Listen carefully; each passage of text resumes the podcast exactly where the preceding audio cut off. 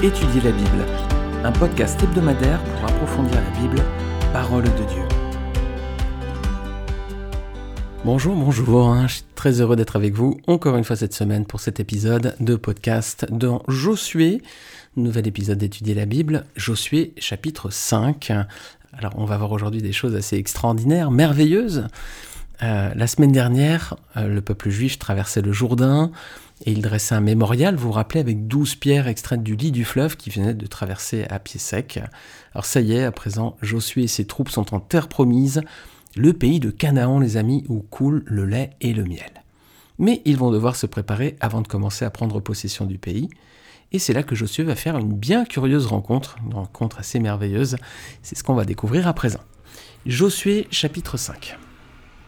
Lorsque tous les rois des Amoréens à l'occident du Jourdain, et tous les rois des Cananéens près de la mer apprirent que l'Éternel avait mis à sec les eaux du Jourdain devant les enfants d'Israël, jusqu'à ce que nous ayons passé, ils perdirent courage et furent consternés à l'aspect des enfants d'Israël. En ce temps-là, l'Éternel dit à Josué, Fais-toi des couteaux de pierre et circoncis encore une fois les enfants d'Israël. Josué se fit des couteaux de pierre et il circoncit les enfants d'Israël sur la colline d'Aralot. Voici la raison pour laquelle Josué les circoncit tout le peuple sorti d'Égypte, les hommes, tous les hommes de guerre, étaient morts dans le désert, pendant la route après leur sortie d'Égypte. Tout ce peuple sorti d'Égypte était circoncis. Mais tout le peuple né dans le désert, pendant la route, après la sortie d'Égypte, n'avait point été circoncis. Car les enfants d'Israël avaient marché quarante ans dans le désert, jusqu'à la destruction de toute la nation des hommes de guerre qui étaient sortis d'Égypte et qui n'avaient point écouté la voix de l'Éternel.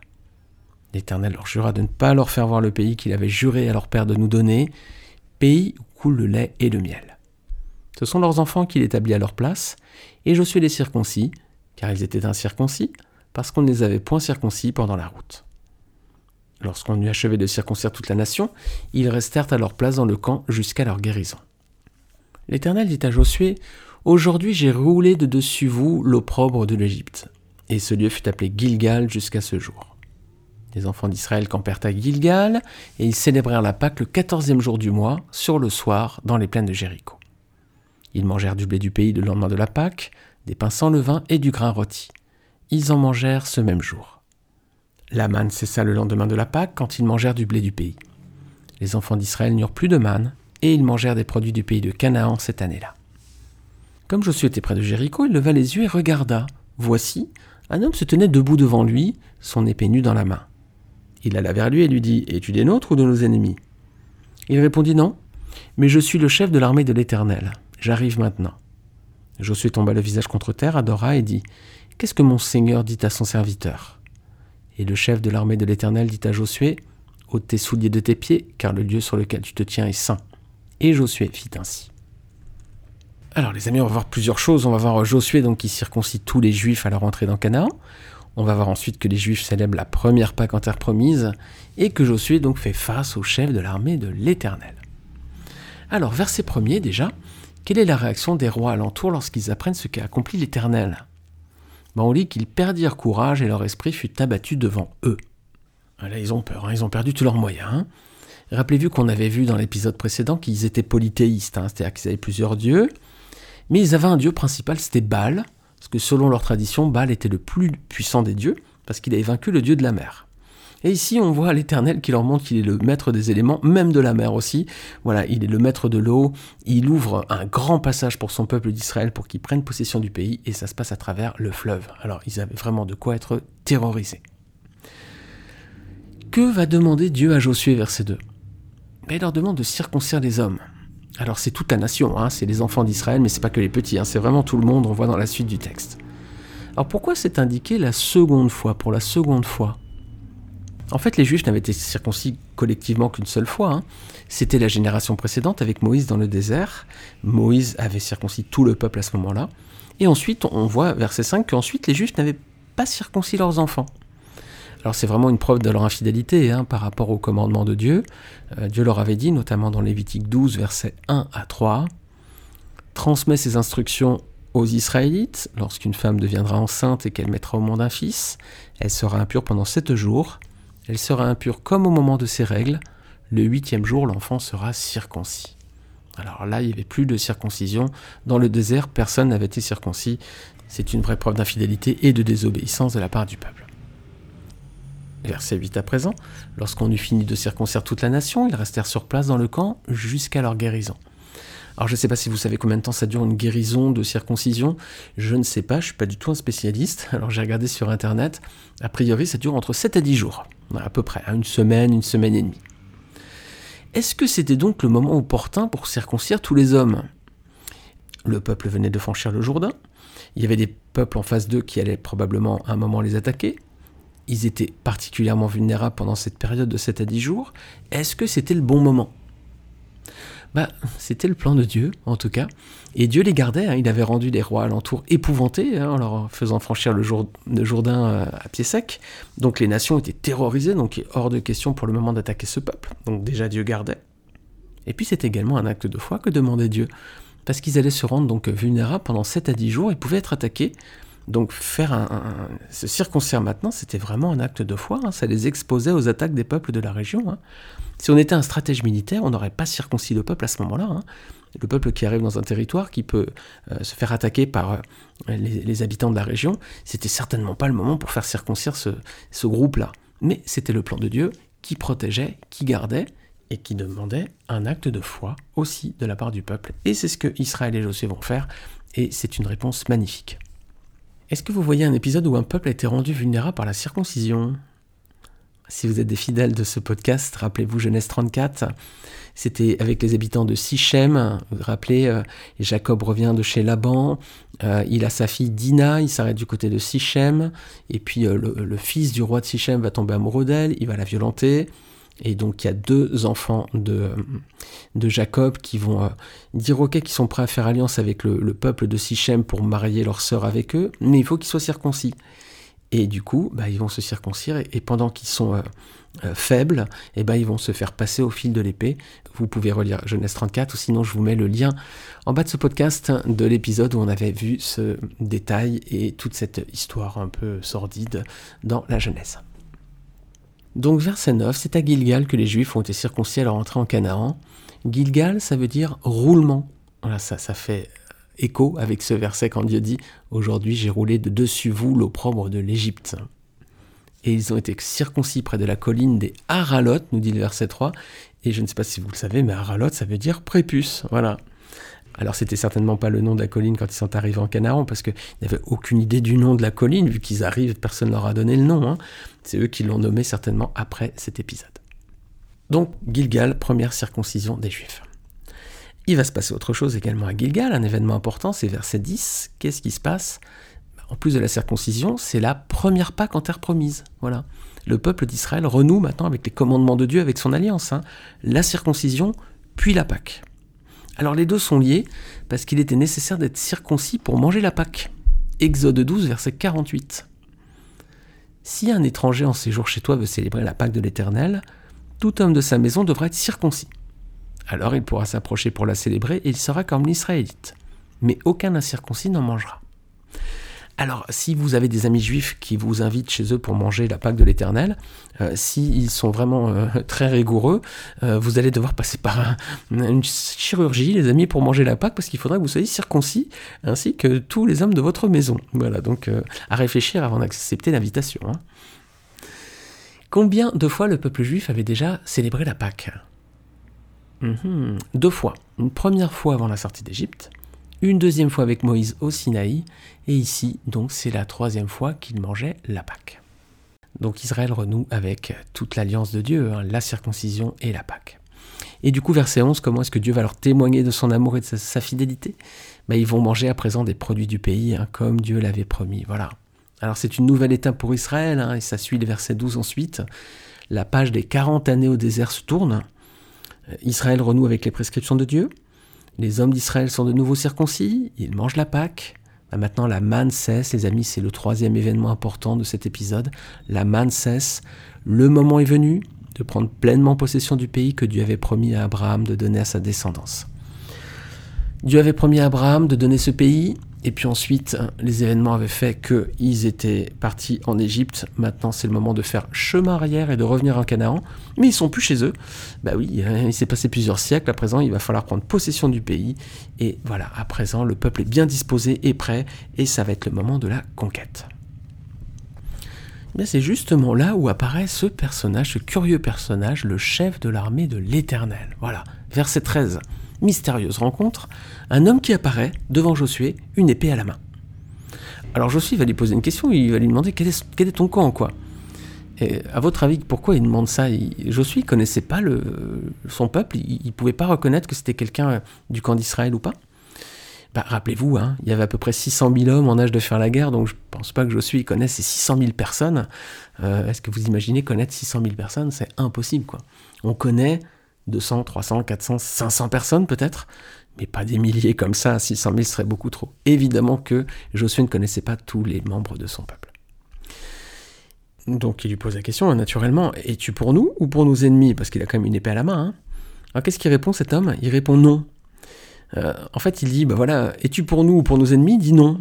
Il dit, en gros, il dit, je suis ni israélite ni cananéen.